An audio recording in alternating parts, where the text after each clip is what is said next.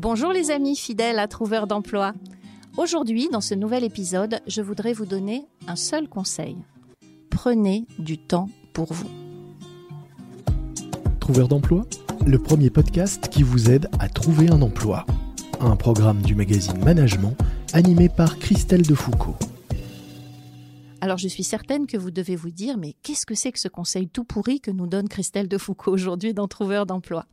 Mais il n'est pas si euh, anodin que cela ce conseil, parce que en recherche d'emploi, on peut avoir tendance à ne faire que ça et à ne prendre aucun temps pour soi, pour différentes raisons, notamment parce que l'on culpabilise, et puis parce que la recherche d'emploi est un peu infinie.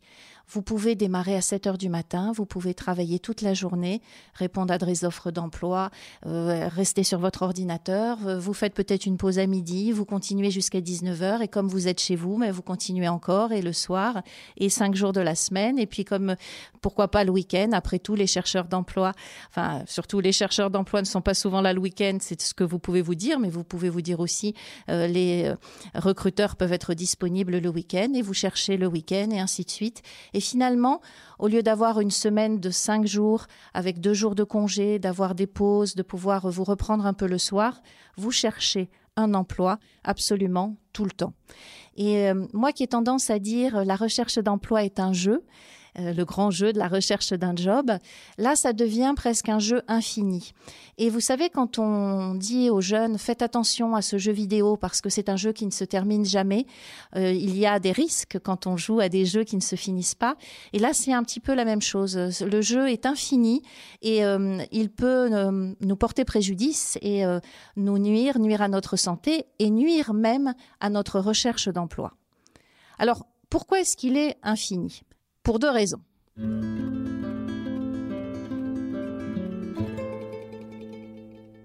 Alors, la première raison est liée à Internet.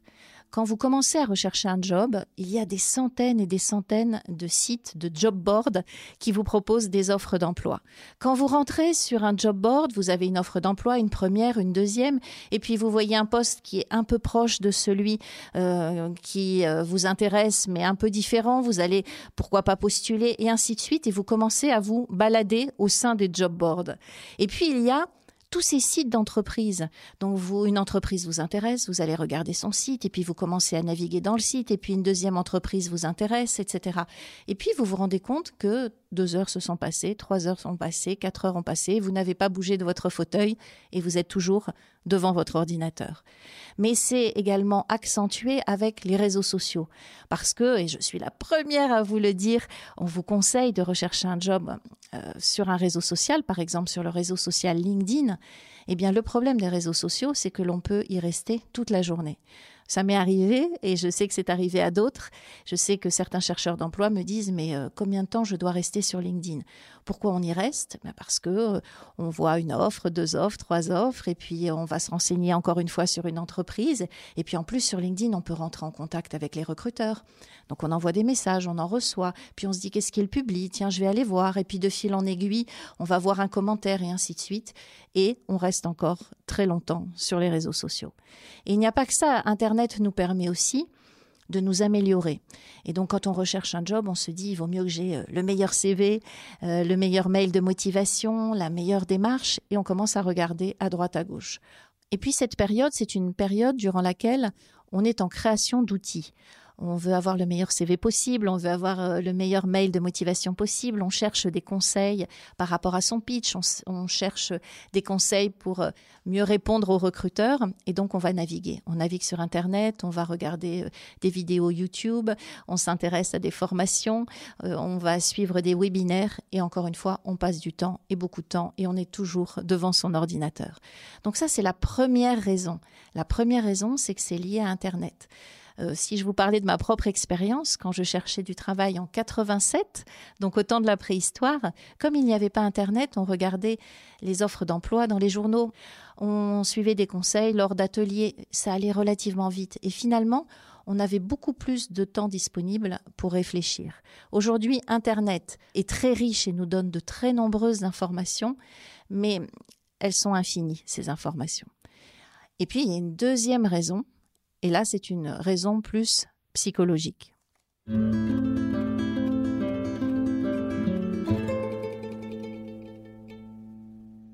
Pourquoi est-ce que je parle de raison psychologique? Parce que quand on cherche un emploi, on peut avoir tendance à culpabiliser si l'on prend du temps pour soi.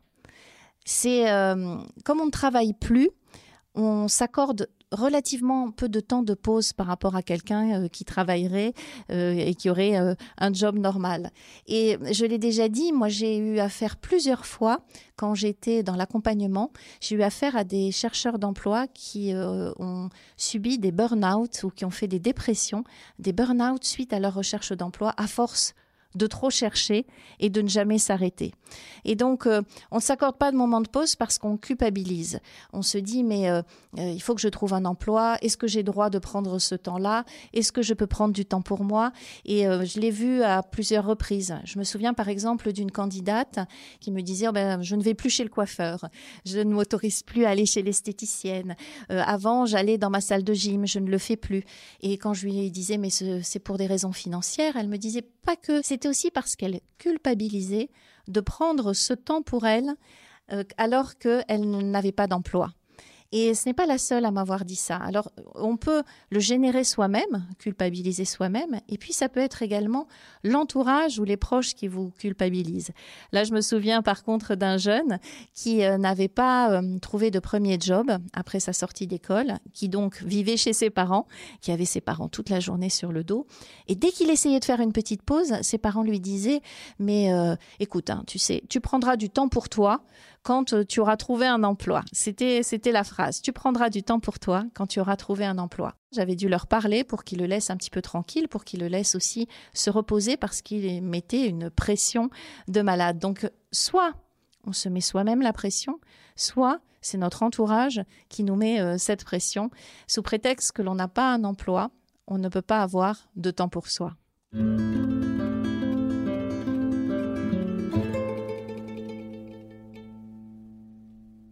Alors, ce que je vous conseille, paradoxalement, c'est de considérer que votre recherche d'emploi est un emploi, soit à temps plein, soit à temps partiel. Imaginons que ce soit un emploi à temps plein. Levez-vous le matin, dites-vous, je travaille et je cherche un job de 7h à 19h. Je me fais deux pauses dans la journée. Je mange à telle heure et vous essayez de chronométrer votre temps pour ne pas partir dans cette spirale infernale d'Internet qui vous amène un petit peu loin.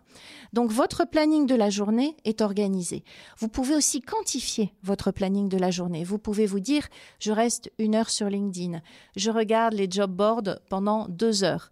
L'après-midi, je suis plutôt des formations pour essayer de m'améliorer.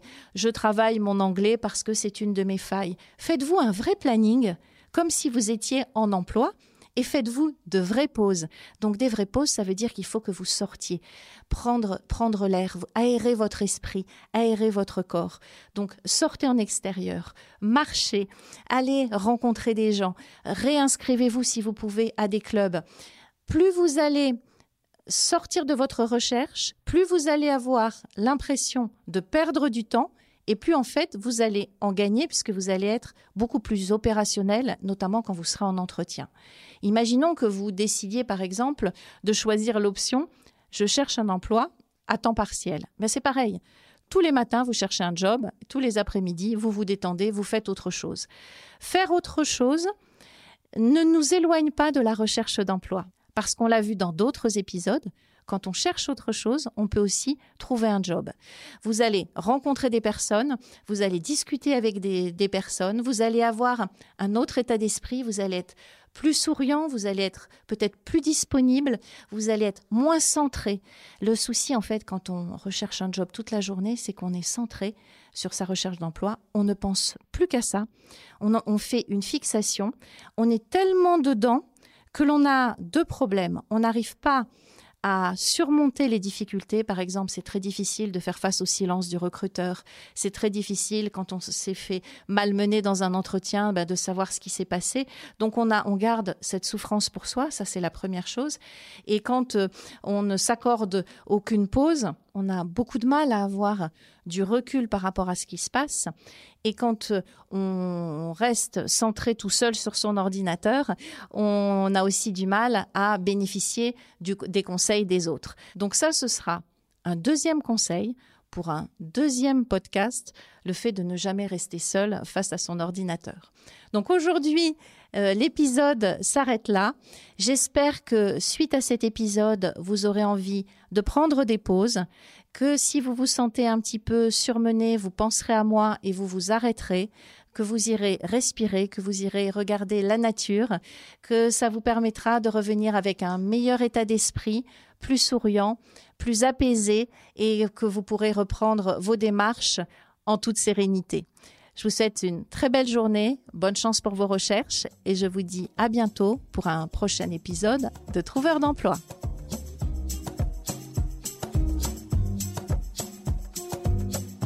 Retrouvez-nous sur LinkedIn, sur la page de management ou sur la mienne. N'hésitez pas à me poser toutes vos questions, même les pires, et j'essaierai d'y répondre dans un prochain épisode.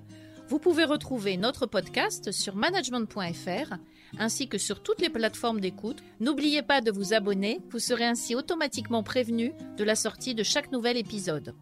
Vous venez d'écouter Trouveur d'emploi, un podcast du magazine Management présenté par Christelle Defoucault et réalisé par Lucas Vibo.